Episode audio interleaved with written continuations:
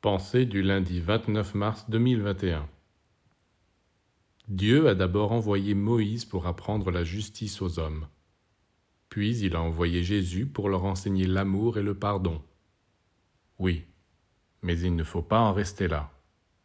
Tendre l'autre joue pour se faire battre et pardonner, c'est bien, c'est un grand progrès par rapport à la loi du talion, œil pour œil, dent pour dent. Mais il y a encore mieux à faire. Si quelqu'un vient vous attaquer, est-ce qu'il est interdit d'être plus fort que lui?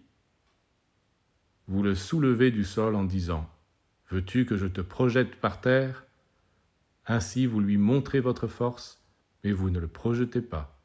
Vous le reposez doucement, et alors il commence à vous respecter. N'est-ce pas mieux? Pourquoi faudrait-il être toujours battu, toujours massacré? Il faut être plus fort que ses ennemis.